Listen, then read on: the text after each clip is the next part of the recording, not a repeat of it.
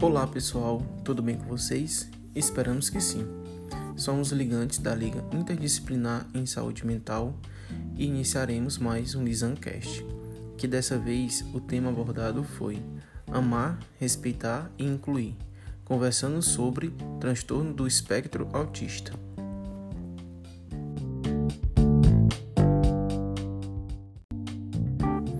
O transtorno do espectro autista é um distúrbio do neurodesenvolvimento caracterizado por algum grau de comprometimento no comportamento social, na comunicação e na linguagem. O TEA possui diversas características. Entre as mais comuns estão dificuldade em manter o contato visual, reconhecer expressões visuais, expressar emoções e fazer amigos, uso repetitivo de linguagem ou bloqueios para começar ou manter o diálogo, manias, apego excessivo a rotinas, interesse intenso em coisas específicas e dificuldade de imaginação, além de aversão ao toque ou necessidade extrema de contato. São pessoas que, embora se expressem de forma diferente, possuem a capacidade de ter e formar amizades, apegos e sentir carinho, e com o apoio necessário pode desenvolver e aprender diversas coisas.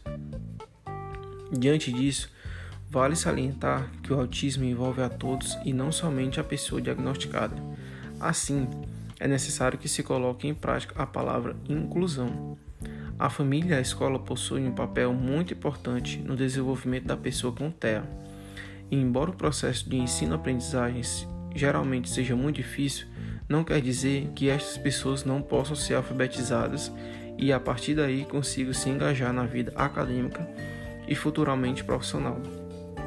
Também existem diversos impasses dentro do ambiente familiar, quando esta não possui suporte e orientações adequadas, como a falta de informação adequada, a falta de diagnóstico mais preciso e a existência dos pré-julgamentos, de tal forma que a falta de suporte adequado aos familiares impacta diretamente no desenvolvimento da pessoa com TEA. A inclusão, o respeito e o apoio devem começar em casa para que eles possam compreender e aceitar a diversidade presente na realidade. É importante que a família não veja esse espectro como algo impeditivo, mas que forneça condições para que a pessoa com TEA possa viver uma vida normal de forma independente o máximo possível.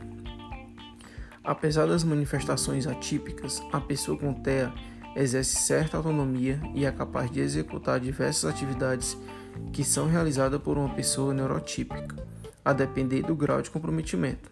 Contudo, os padrões impostos pela sociedade relacionados à interação ou ao comportamento constituem barreiras para a pessoa com autismo e seus familiares, de modo que a exclusão se sobrepõe à inclusão.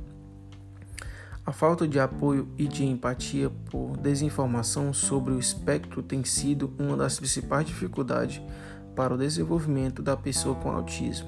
Assim, a conscientização e divulgação dos traços do autismo é essencial para que a pessoa com autismo possa ser incluída e respeitada do jeito que é, pois ninguém é igual, todos têm suas singularidades que devem ser respeitadas. A inclusão e o respeito é um direito de todos. Inclusão não é simplesmente colocar a criança no meio da sala com crianças típicas, mas dá a ela as condições para que cresça, garantindo-lhe equidade e não igualdade, levando em consideração o que elas precisam. Inclusão é olhar com amor e ver uma criança e não um transtorno, ressaltando que o autismo não é uma doença e não precisa de cura, apenas de aceitação.